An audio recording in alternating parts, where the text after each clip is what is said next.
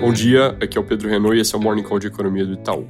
Começando pela China, saiu o PIB do segundo trimestre com resultado pior que o esperado, crescimento ano contra ano de 6,3%, ante consenso de 7,1%.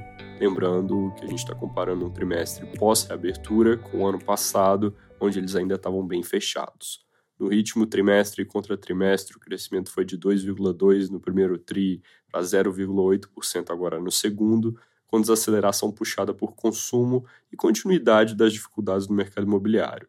Olhando só para os números de junho e não do trimestre como um todo para ver mais a ponta, o resultado foi misto, com varejo desacelerando um pouco mais que o esperado, enquanto indústria e investimentos surpreenderam para cima. Isso pode ser um sinal de estabilização em nível fraco. Importante ver como o governo reage ao número que frustrou e à pressão por mais estímulos. Na quarta noite tem decisão do Banco Central por lá. Nos Estados Unidos, semana vai ser mais vazia em termos de calendário, destaque a divulgação amanhã de vendas no varejo e produção industrial. Aqui no Brasil, semana vazia com o Congresso em recesso e agenda fraca de dados. Hoje, daqui a pouco, o Banco Central solta o IBCBR, que consolida os dados de atividade do mês em um único indicador, e a nossa estimativa para o número em maio é queda de 0,4%, puxado para baixo por vendas no varejo, que surpreenderam negativamente na semana passada. Pouco antes também tem pesquisa Focus, que é sempre bom ficar de olho. Durante as férias do Legislativo, o noticiário sempre fica mais fraco, mas vale destacar dois pontos sobre reforma tributária que vão importar quando ela começar no Senado em agosto.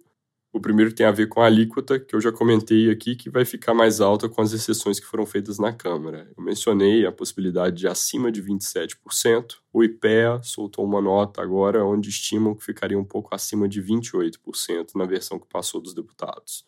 Fato é que a gente não vai saber tão cedo como fica exatamente esse número, porque ele depende de detalhes que só devem vir depois da PEC Segundo o secretário Bernardo Api, os PLs que vão regulamentar os detalhes só devem ser enviados no início do ano que vem.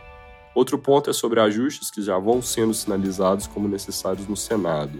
Um deles é o que fazer sobre a questão de empresas que têm créditos fiscais no regime atual e que ainda podem ter um volume grande acumulado quando os impostos forem extintos, por exemplo, o PIS/COFINS em 2027.